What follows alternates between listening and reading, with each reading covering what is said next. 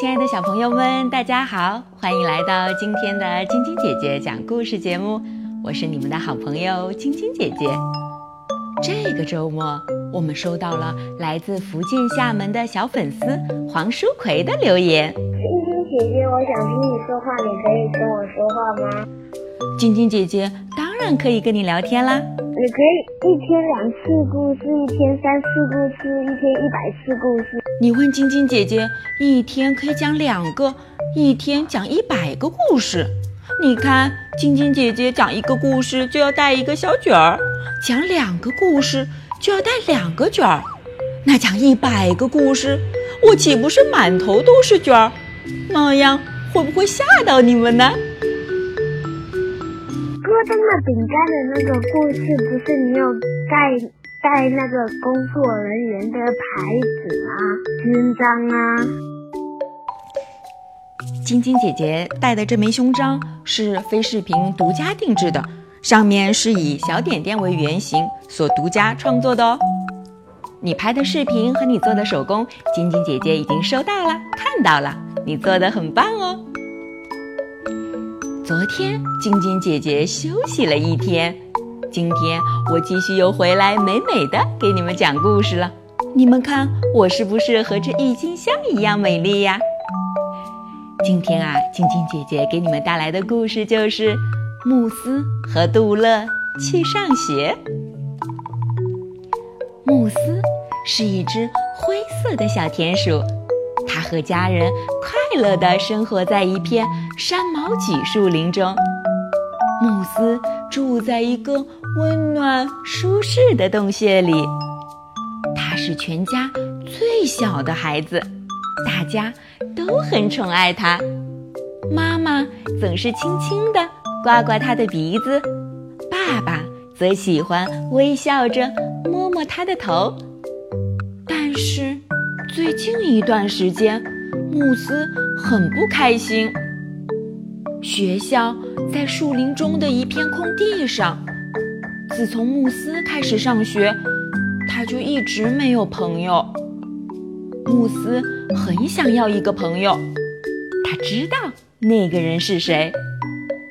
杜佩就是慕斯想要结交的朋友，但是慕斯从来也没和他说过话。杜佩是一只褐色的田鼠，每天都笑呵呵的，总是发出各种声响。他和慕斯在同一个班读书，每天早上。小田鼠们都要穿过整片树林去上学，在路上，慕斯的哥哥们都跑得飞快，而杜佩则边走边给小田鼠们讲笑话。慕斯被落在最后面，他走得很慢，不发出一点儿声音。途中，会路过一棵空心树。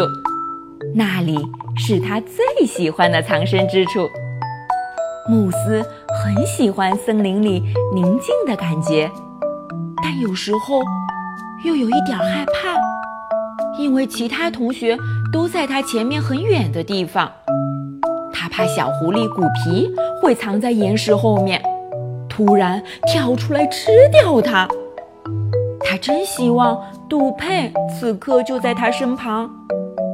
可是，他从来没和杜佩说过话呀。到了学校，大家都争先恐后的抢座位，慕斯总是最后一个进教室，已经没有他的位子了。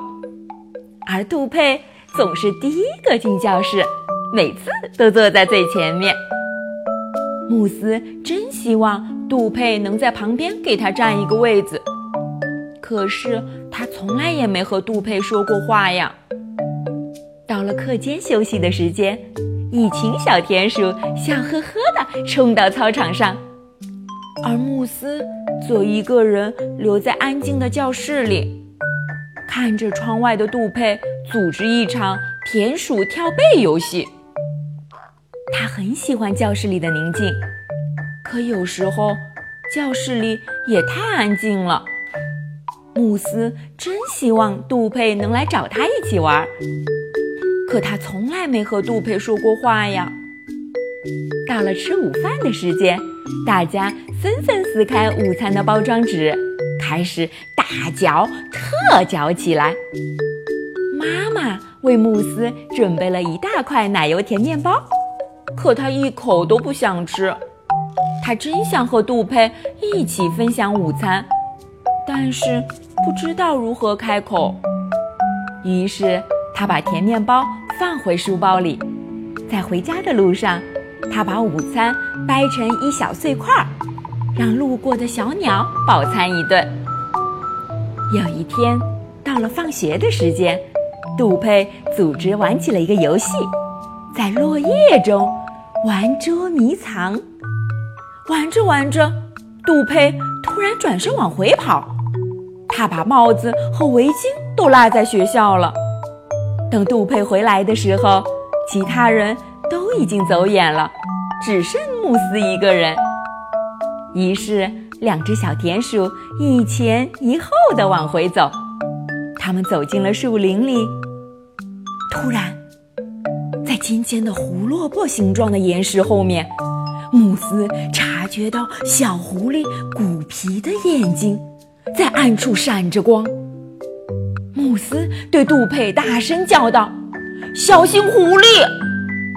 他俩奋力地跳入树丛，头也不回地向前跑。这时，慕斯看见了那棵空心树，他对杜佩说：“跟我来，跟我来。”两只小田鼠钻进了空心树的树洞里，洞口很深很窄，小狐狸的头和爪子根本伸不进来。鼓皮傻傻地守在树洞外。静静的等待，慕斯和杜佩紧紧地靠在一起，这样就不那么害怕了。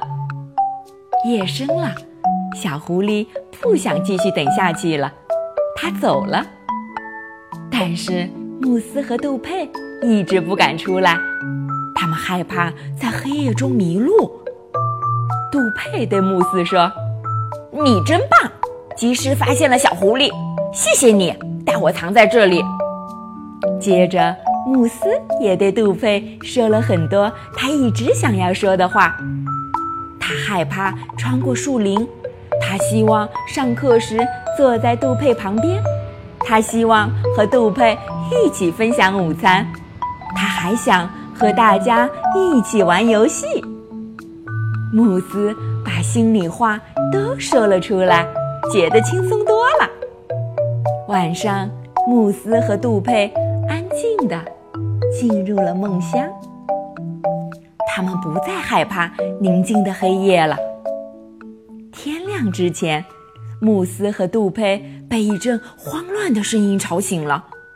原来，森林里所有的田鼠都出动了，到处寻找他俩。于是，他们从树洞里钻出来。兴奋地扑到爸爸妈妈的怀里。